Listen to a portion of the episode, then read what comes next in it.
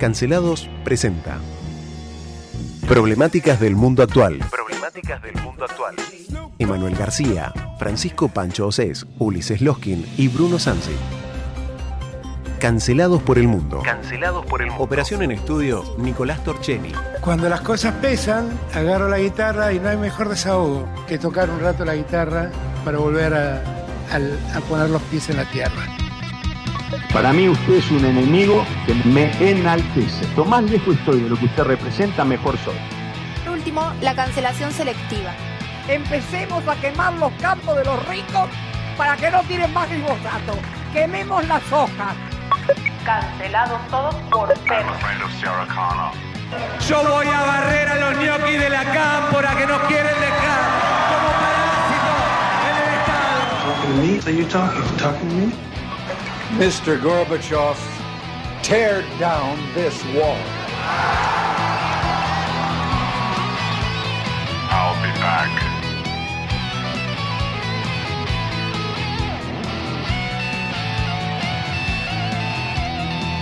Muy buenas tardes, una tarde más, martes 6 de septiembre del año 2022, cancelados por el mundo, edición editorializada, historias de hoy, noticias de ayer.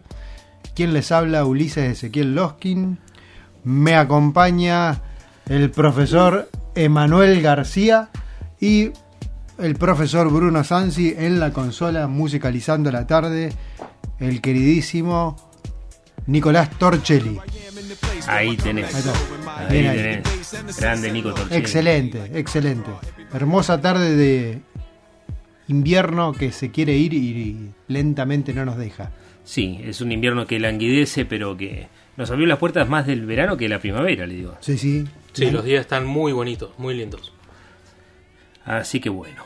¿Extraña la- el otoño, doctor? Obvio, el otoño es mi estación preferida. Aunque se empiezan a ver cómo florecen, por ejemplo, yo tengo un durazno y florece eh, una cosa, una hermosura, la verdad. ¿Y usted lo riega? Se- automáticamente. Se no se ocupa. Se No solo, se sí. ocupa. No, Así es no. fácil, capitalista. Claro, por supuesto. Soy Capitalista y gorila. Doy empleo. Doy, Está bien. doy empleo. Está bien. Escuche, doctor, usted tiene su aplicación en el celular de los terremotos. Sí, señor, estábamos acá mirando justamente. Al principio me asusté porque la aplicación es norteamericana, es, del, es de la Agencia Norteamericana de Seguimiento de Amenazas y de Temblores y Terremotos. Y me aparecía una en el Golfo de México y no, no estaba mirando bien y me asusté porque no aparecía de la que íbamos a hablar ahora, que se dio en China justamente. ¿sí? En el centro de Asia, de una magnitud de 6 en la escala de Richter, en la región de eh, Kanding. Bien, En Sichuan. en Sichuan, exactamente. A una profundidad de 10 kilómetros. O sea, los terremotos no es que sean sobre la superficie, van variando la profundidad en la que se dan. Pero bueno, es interesante porque si uno mira en el mapa, está en el centro, en el centro, en el centro de China.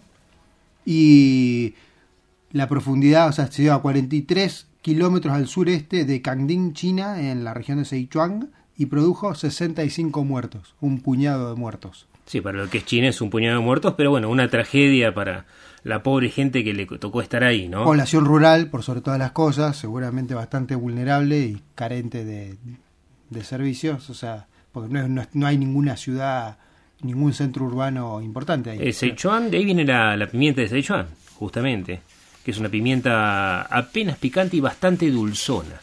¿sí? Ajá, ajá. Yo la he comido con helado de maracuyá, la recomiendo, muy muy rica la pimienta de Sichuan. Pero bueno, acá la agencia justamente norteamericana estaba reportando también un terremoto submarino eh, cerca de Puerto Rico, bien, eh, a 16 kilómetros de profundidad y que de una magnitud, no, un poco menos, 2,8. 2,8. Región ahí que se mueve constantemente. ¿Y en México había encontrado algún otro terremoto recién? Sí, estaba mirando, pero bueno, no lo alcanzo a ver en el mapa, eh, que ese terremoto se había dado en el, en el Golfo de México. Ya lo veo, ahora cuando lo vea lo, lo comento. Es una aplicación que Es la aplicación de, sí, del seguimiento de los terremotos. Mirá, Sí, mirá sí, sí, sí. USGS. Yo Pero tengo varias aplicaciones acá. ahí. Sí, Se actualiza sí. enseguida, a las to- pocas horas. constantemente porque están los sismógrafos implantados en diferentes partes del mundo y van tirando la información. Yo tengo varias aplicaciones, le decía en el celular, de distintas cosas, hasta uno mm, para hacer dibujos, pero ¿cómo se le ocurrió tener en su celular una aplicación? Hay que estar alerta, uno nunca sabe qué puede pasar. terremotos? Pero, ¿qué lo llevó a Hay que, hay que estar alerta. Es, eh, bueno, eso es, a ver, esta es una aplicación más sana que la aplicación de... ¿Pero usted tiene miedo de morir en un, de un terremoto en la Patagonia? Precavido, pero Precavido. precavido siempre. También tengo una en caso de invasión zombie. Pero bueno, ¿Sí? ¿En serio? Claro, ¿Y qué pasa? ¿Cómo ah, es? Lanzo una alerta, entonces uno se prepara. ¿Qué pasos a seguir? que hay que tener en cuenta? Claro, exactamente. Ese- siempre en la cabeza, los zombies siempre en la cabeza, doctor, acuérdese. Bueno, Así que, y hablando ha- de la cabeza, Hablemos en serio, sí. los que están de la cabeza son los coreanos del norte, que siguen probando sus armas nucleares. Eh, recordemos que Corea del Norte, desde hace por lo menos tres generaciones, está dominada por la misma familia, Kim Il-sung, Kim Jong-un y Kim Jong-un. Kim Jong-un. Kim Jong, ¿sí dice Jong? Sí, Jong. Ah, Jong. Kim Jong-un, Kim Il-sung y ¿quién más? Kim, Kim Jong-un, ¿no es el Kim? Jong-un. Un, ese, el último. El último. El último. El- El, último de los Kim. El simpaticón. Exactamente. Este- Que bajó mucho de peso.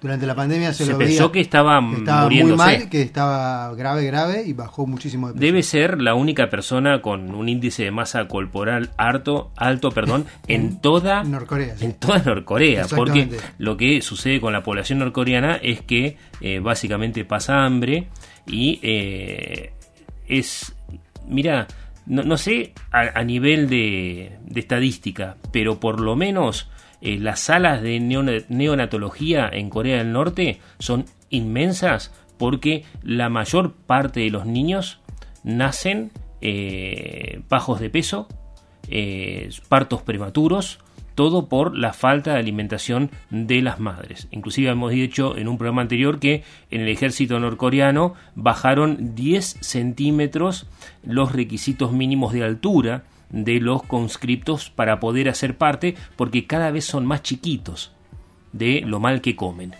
¿no? Gravísimo. Lo de Norcorea es una situación increíble que se dé a esta altura de- del partido en el mundo porque es uno de los países más herméticos, con una de las dictaduras más severas que persisten en el tiempo. Persisten eh, Pero invierte, invierte plata, invierte en armas. en armas, exactamente. Eh, produce armas, genera armamento y bueno, ahora le ha vendido a eh, Rusia, ni más ni menos, bien, que es uno de sus aliados. Pero ¿qué le puede vender a. Rusia, Corea del Norte? Porque no tiene mucha tecnología en general. No, artillería, básicamente. eh, eh, millones de proyectiles y cohetes. O sea, artillería. Lo barato. Lo barato. O sea, que serán cohetes de mortero, eh, municiones para, el para los, los fusiles de los, de los rusos. O sea, es básicamente lo barato, carente de tecnología, que hoy en día lo puede generar o producir cualquier país, básicamente. Esto Sí. lo afirma Estados Unidos, o sea, por lo menos el New York Times. Sí, y es interesante porque es una especie de...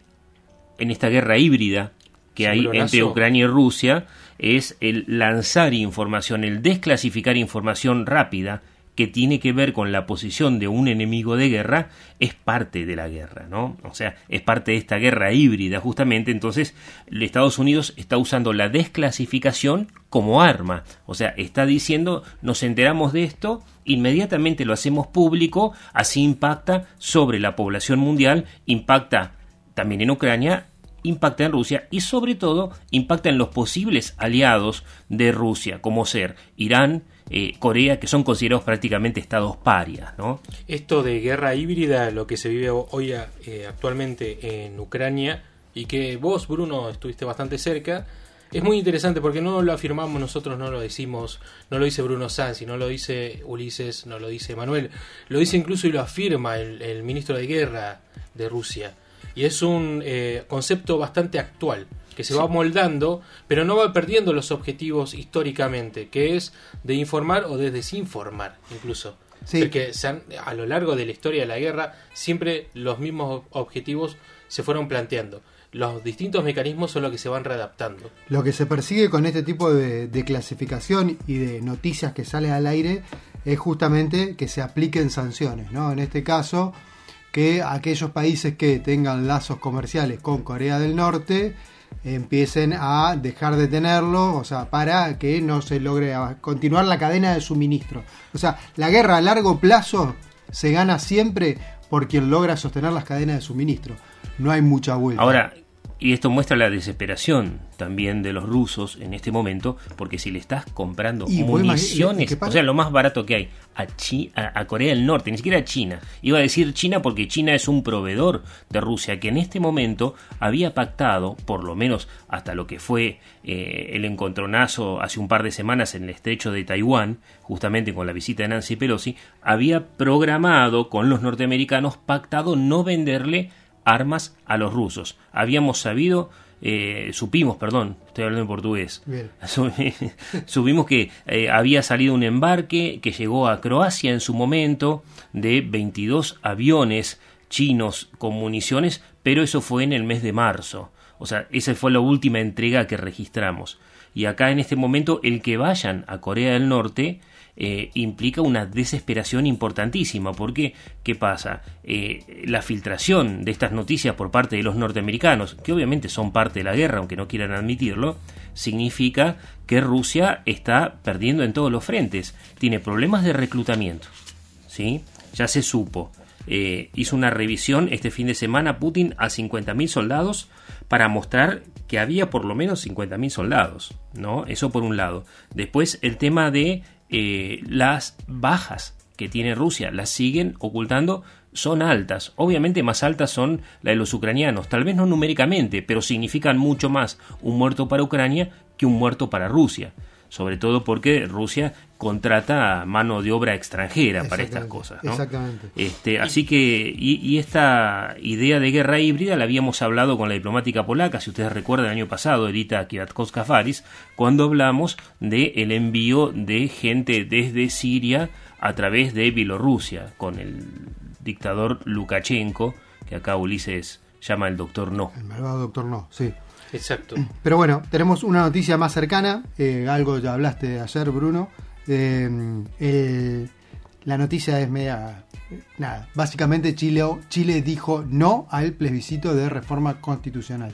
¿sí? ¿Y cómo... Prefieren quedarse con la constitución de Pinochet, que básicamente entiendo yo que eh, la la idea del cambio era para decir, ah, logramos sacar o derogar la constitución de la época de Pinochet, instaurar una nueva. Pero el pueblo dijo claramente que no, básicamente. O sea, triunfó el rechazo, sí, y es un castigo para el gobierno. Gobierno de Boric. Es un palazo en la nuca. Es un palazo en la nuca, bien, que verá cómo reacomoda las fichas. Porque viene entre tantas otras cosas tambaleando y lo mejor que se le ocurrió, algo muy clásico en los gobiernos que tiran para la izquierda, que es salimos a cambiar ministro automáticamente. Casi eh, algo automático, pues, figurita repetida de política latinoamericana. Exactamente, algo sale mal y cambiamos ministro. Sí, Boric, encima el primer cambio de ministro que fue hace dos semanas de Boric, por lo menos el primero que trascendió así internacionalmente, tuvo que ver con la captura de un líder mapuche anti-estado chileno, porque resulta que este ministro eh, había tenido conversaciones secretas con esta persona que estaba siendo buscada por la justicia. Cuando esto salió a la luz, y ojo, cuando esto salió a la luz, Boric le pidió la renuncia. ¿Antonia Orellana era esa? Exactamente. Exactamente, digo, cuando salió a la luz es importante de recalcar esto porque es cuando se hace público. Eh, y tiene que ver también con la cuestión de la democracia que nosotros venimos olvidando, que los actos de gobierno son públicos y tienen que ser públicos, tienen que ser públicos con claridad absoluta. Yo le, acaba creo que eh, realmente el pueblo chileno merece un aplauso por el ejercicio democrático de, esta cuestión, de decir no a un cambio de una constitución que perseguía simplemente fines propagandísticos, creo, no, no otra cuestión, quizás asimilarse con algunas políticas de moda, voy a decirlo, eh, y no, no mucho más. O sea, creo que era esto, más de, más de sacar el estigma de Pinochet que otra cosa. Y el pueblo se plantó y dijo no, bajo ningún punto de vista. pasa que decíamos ayer con Ana Paula que es muy difícil hacer un cambio constitucional eh, de tinte ecológico en un país extractivista como Chile, por ejemplo? ¿Cómo, lo disfrazas? O sea, está absolutamente en contra de la propia naturaleza de la existencia del país. Y también se entiende la preocupación. El tema es que Chile es un país extractivista. Después, una constitución netamente feminista. Estábamos charlando hoy con eh, Emma García, aquí presente, y digamos, si bien se consiguió avanzar. ¿En cuántos artículos eh, eh, figuraba de los centrales? Me parece que en el 70% de los artículos figuraba la cuestión de género. Y eso no es, es algo que es de avanzada, digamos, en una discusión moderna que está siendo barajada por grupos progresistas, pero que al, a los chilenos no, no les no les preocupa, básicamente, aparte es una sociedad razonablemente de orígenes machistas, ¿no? Donde la desigualdad social también está. Entonces era como forzar la cosa, ¿no?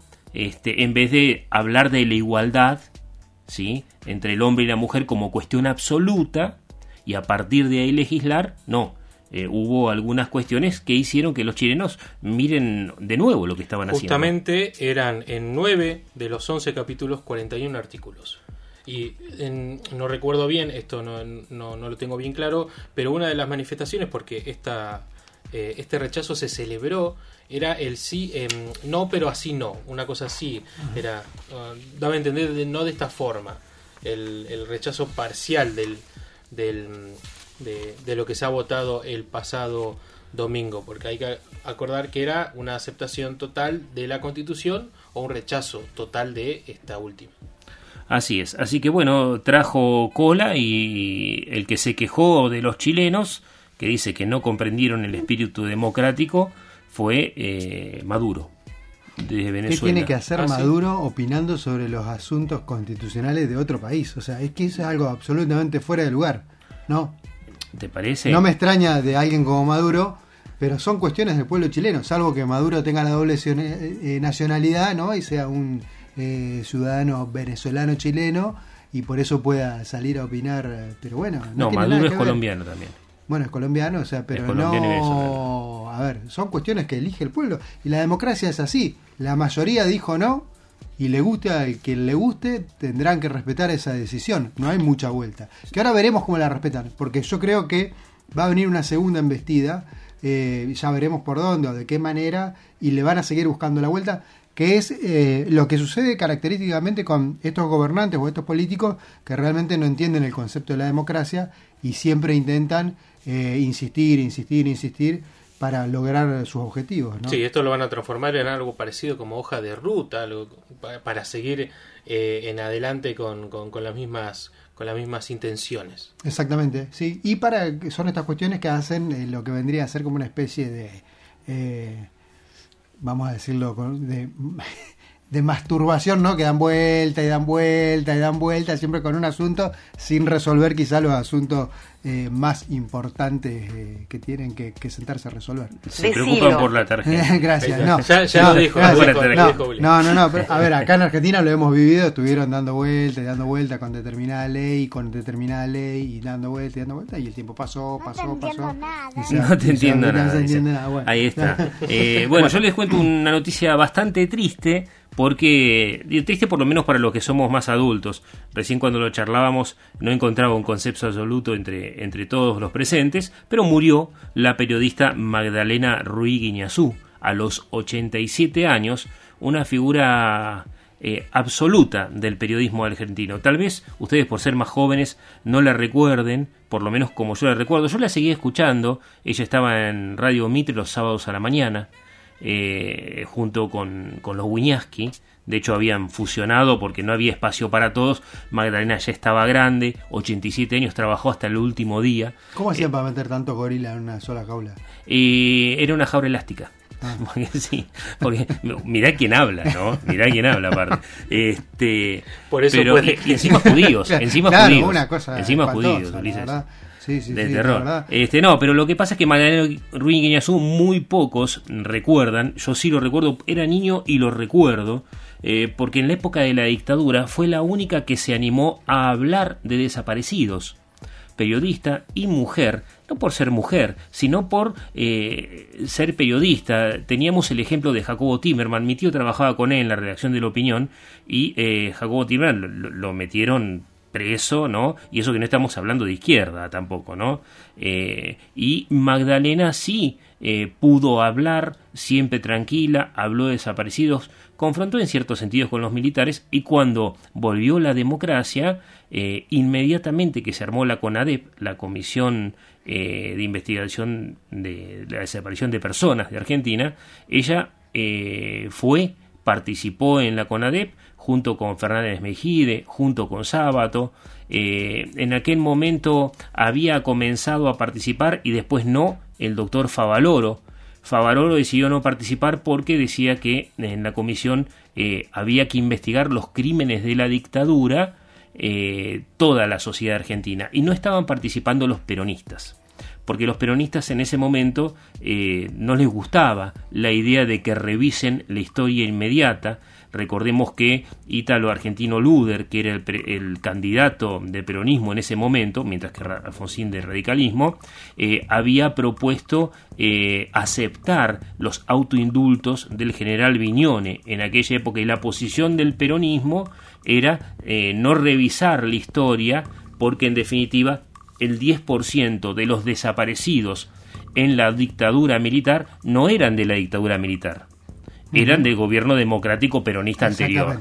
Entonces no querían revisar eso y tampoco querían revisar el papel de los jóvenes armados eh, que estaban afiliados al peronismo. ¿no? Entonces Magdalena estuvo ahí, se hizo la CONADEP y después fue crítica de todos los gobiernos, mantuvo la independencia, la elegancia, así que en lo personal la recuerdo, es una señora muy muy centrada, sí, con opiniones, pero ella siempre tuvo la misma línea, que era la libertad, la libertad de prensa, y el pensamiento crítico. Eso le valió la enemistad de muchos gobiernos peronistas, radicales, militares, porque ella nunca salió de la elegancia de sus planteos, digamos. Así que, en lo personal... Ya que traes esto a colación, eh, hoy, 6 de septiembre, se cumplen eh, justamente 92 años del golpe cívico-militar que derrocó a, a Irigoyen, El gobierno de Irigoyen. Fue la primer... Eh, o sea, a partir de ahí empezó la sucesión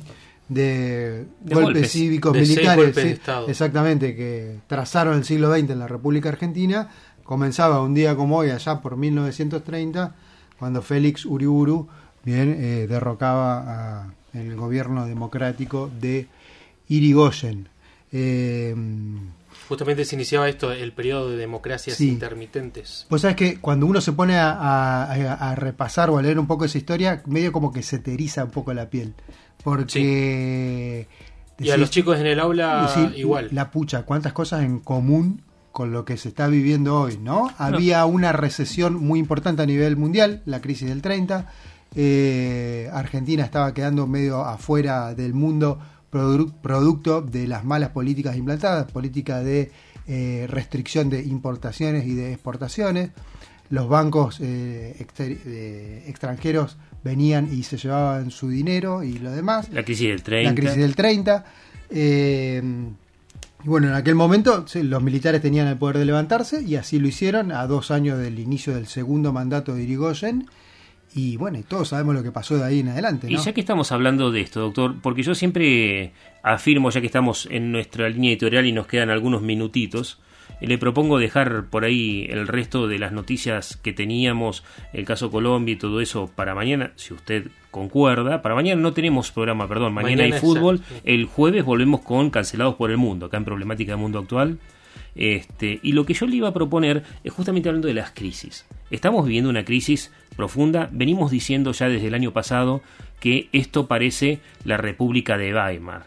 Eh, ¿Qué es la República de Weimar? Es el periodo eh, de post-crisis con profundización de crisis, también de post Primera Guerra Mundial, digamos, post Segunda, sí, post Primera Guerra Mundial, bien dije, eh, la crisis económica del 30, una república donde pasaba de todo, donde la ética empezó a desaparecer, donde los discursos empezaron a ponerse fuertes y la democracia comenzó a tambalear bajo la presencia de los líderes autoritarios.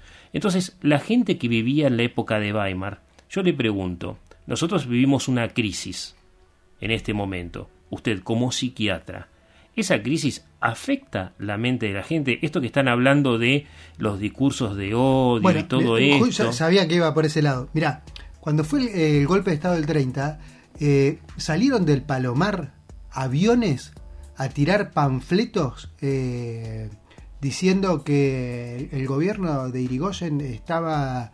Eh, salieron así, salieron a tirar panfletos eh, avitorando a las masas a que salgan a pelear para derrocar al gobierno de Irigoyen. O sea, a ver, el discurso del odio fue, o sea, aviones así por la Plaza de Mayo, tirando un panfleto, ¿sí? Para que llegue a la gente diciendo hay que eh, sacar al gobierno de Irigoyen porque el gobierno de Irigoyen está muerto. El diario La Crítica ya venía con varias editoriales durísimas también diciendo al gobierno de Irigoyen está muerto, solamente falta enterrarlo.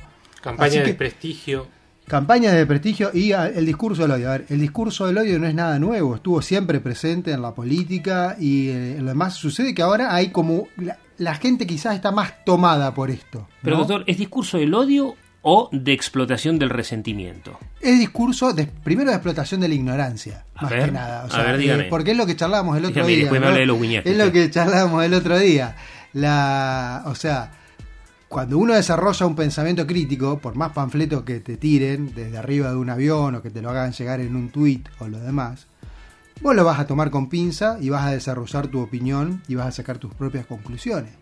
Pero cuando uno está tomado aparentemente por un discurso propagandístico de uno u otro lado, o totalmente confundido entre el fuego de los dos lados, que es lo que yo veo que pasa, y esto es característico, creo que se vive una Argentina, la Argentina del porteñismo, esta que yo el otro día caricaturizaba, ¿no? Con esta señora de Recoleta, eh, y la otra es la Argentina del interior, o sea, nosotros acá en el interior tenemos, o sea, la verdad, pero por ahí cuando escuchamos estas cosas, pues decimos, uy, pero, pero acá se vive otra, otra circunstancia, otra situación, con nuestros propios conflictos.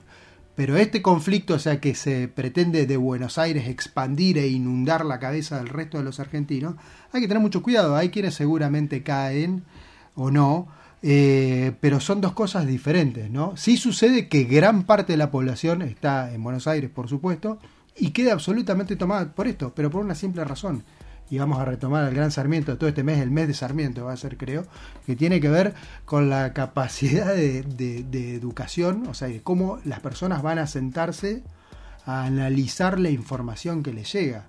Eh, Pasa que si uno no tiene educación, está frito. Pasa que tenemos un momento especial en que es muy difícil llegar a los jóvenes y que se eduquen, por un lado, a pesar de todo, una campaña progresista que hay de, derechos que no se condicen con la realidad que, en la cual metemos a esos jóvenes y por el otro lado una abundancia, una superabundancia de información. O sea, entonces, ¿cómo manejarse en eso? Y, otra cosa, nunca vi que la gente esté tan sola.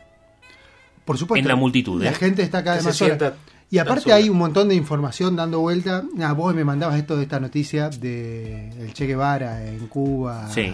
O sea, hay como una, eh, nada, reidotralización de determinados personajes que, nada, lo que corresponde es analizarlos más críticamente, más objetivos. Personajes que quizás con un poco de, de Photoshop y de poesía le resultan atractivos a la juventud y con eso se los engancha en un discurso, ¿bien? Eh, de un lado o del otro, ¿bien? Del mismo modo en que se lo engancha con eso, también se lo engancha con una figura como la de Milley, por ejemplo, ¿no? Pero es eh, esa palabra enganchar, justamente. De eso se trata, de enganchar, ¿bien? Y eso es lo que se llama el sesgo de anclaje, los otros días hablábamos de sesgos. El sesgo de anclaje. Exactamente, que uno va a quedar enganchado a, a la imagen o a la información a la que uno, o sea, más afectivamente le repercute. Con total pasividad. Eh, con total pasividad. Y queda entregado a ese discurso y pasan estas cosas que, pas, que pasan todos los días. Sobre todo que nosotros lo vemos en Buenos Aires y lo vemos por los medios. ¿Sí? Dice Nico que se terminó. Se terminó. Pero es para hablarlo, pero sobre todo es para pensarlo, porque estas Bueno. cuestiones de la de la, de la, la propaganda, los panfletos y lo demás ocurrió siempre. Seguimos el Y jueves. Hoy, es un día para recordarlo porque justamente hoy empezaba. Seguimos el jueves. Muchas gracias, Nico Torcheri.